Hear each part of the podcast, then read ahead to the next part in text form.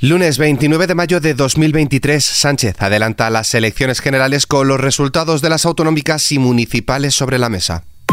ISFM Noticias, con Álvaro Serrano.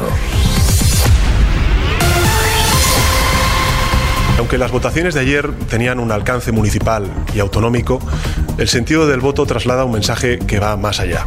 Y por eso, como presidente del Gobierno y también como secretario general del Partido Socialista, asumo en primera persona los resultados y creo necesario dar una respuesta y someter nuestro mandato democrático a la voluntad popular.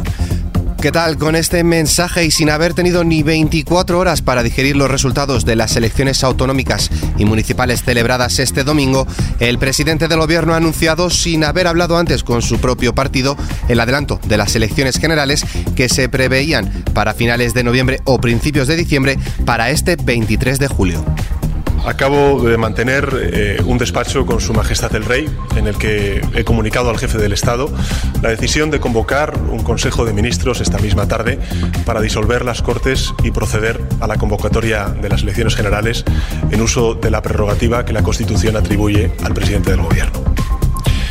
La convocatoria formal de las elecciones aparecerá publicada mañana, martes, en el Boletín Oficial del Estado, de forma que los comicios se celebrarán el domingo 23 de julio. Sánchez no tendrá que someterse a unas primarias internas en el partido para encabezar la candidatura a las elecciones generales, salvo que lo pida el 30% de la militancia o así lo decida la mayoría del Comité Federal. Además, esta tarde, tal y como se ha anunciado, el Consejo de Ministros ha aprobado en su reunión el decreto de disolución de las Cortes y convocatoria de las elecciones generales del próximo 23 de julio. La convocatoria de los comicios aparecerá publicada mañana martes en el Boletín Oficial del Estado. El presidente del gobierno pone así a los votantes, en especial a los progresistas, ante la tesitura de tener que decidir casi inmediatamente si quieren consolidar el resultado de las elecciones autonómicas y municipales que entrega casi todo el poder al Partido Popular y a Vox y permitir que eso sea lo que llegue también a la Moncloa o se movilizan para impedirlo. Así, la derrota del PSOE en las elecciones autonómicas y municipales del domingo ha dejado muy tocado al partido tras el shock inicial, ha hecho piña en torno al presidente del gobierno Pedro Sánchez y ha calificado de acertada y valiente la decisión de adelantar las generales. Por su parte, la plataforma Sumar, que lidera la vicepresidenta segunda del gobierno, Yolanda Díaz, no se muestra preocupada por el adelanto de las elecciones generales y asegura que tan solo es acelerar el plan que tenían previsto y añade que tienen mucho trabajo adelantado. Por otro lado, desde los socios de gobierno escuchamos a Ione Belarra, secretaria general de Podemos. Quiero comunicarles que estamos trabajando ya para darle a la ciudadanía progresista de este país la noticia que lleva tanto tiempo esperando, para que este espacio político se presente unido a las elecciones y salgamos a ganar, no solo a revalidar el gobierno de coalición, sino a gobernar con más fuerza. El líder de Vox, Santiago Bascal, se ha mostrado satisfecho con la decisión y asegura que es una excelente noticia porque se les devuelve a los españoles la voz después de cuatro años de mentiras.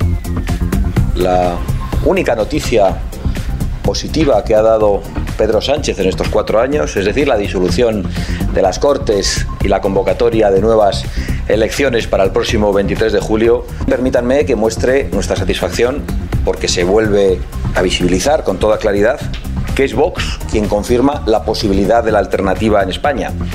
Y puedo decirles que esa alternativa existirá y que la habrá allí donde otras fuerzas políticas, también necesarias para la construcción de esa alternativa, estén dispuestas a hablar con nosotros con respeto, con responsabilidad y con patriotismo. El líder del Partido Popular, Alberto Núñez Feijóo, celebra que las elecciones generales sean cuanto antes y pide desde ya una mayoría clara, incontestable y contundente para iniciar un nuevo rumbo y culminar, dice, el cambio de ciclo iniciado con los comicios autonómicos y municipales de este. Debemos dejar atrás cinco años para olvidar y recuperar los valores que nos son propios como sociedad y que se han intentado dilapidar durante estos últimos cinco años.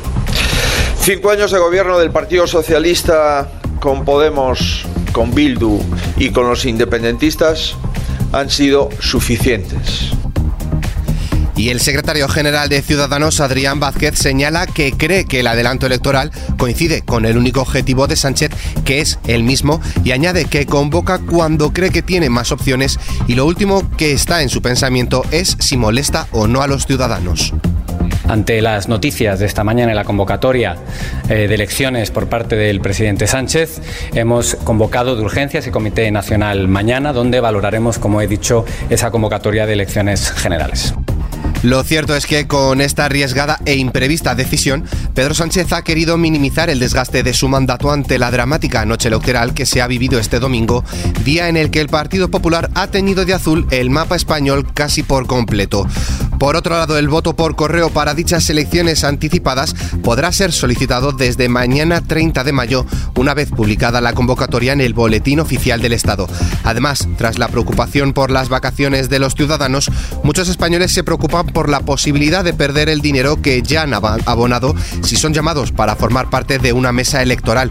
La respuesta de la Organización de Consumidores y Usuarios es no. Se puede recuperar el dinero ya pagado.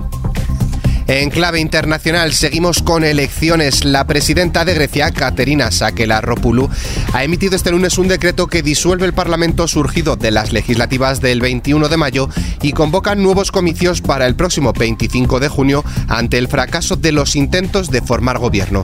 Por otro lado, cientos de serbios se han manifestado hoy en tres municipios del norte de Kosovo para exigir la retirada de los ayuntamientos de nuevos alcaldes de la mayoría albanesa elegidos el pasado abril en unas elecciones boicoteadas por la comunidad serbia. Cambiamos de asunto para hablar de economía. El IBEX 35 cierra el inicio de semana con una caída del 0,08%, quedándose a pocos puntos de los 9.200. Encabeza la tabla de ganancias Grifols con una subida del 1,37%, seguida de Solaria Energía con un 1,24% y Acciona Energía con 1,21 puntos porcentuales positivos. En el lado contrario nos encontramos con Santander que pierde un 1,72%, seguido del BBVA con un 1,36% y Meliá Hoteles con 1,35 puntos porcentuales negativos.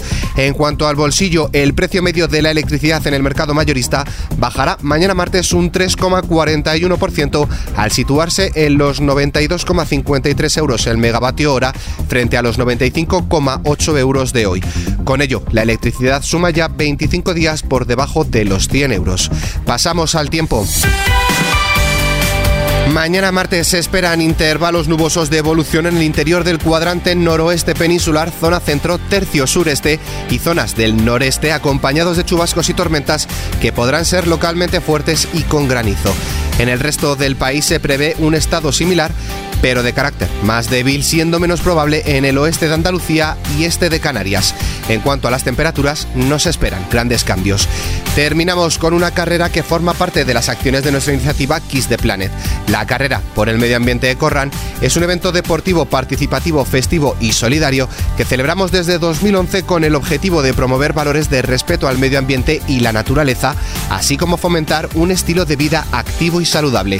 Te esperamos el domingo 11 de junio en la Casa de Campo de Madrid, así que no te olvides de inscribirte en nuestra web xfm.es.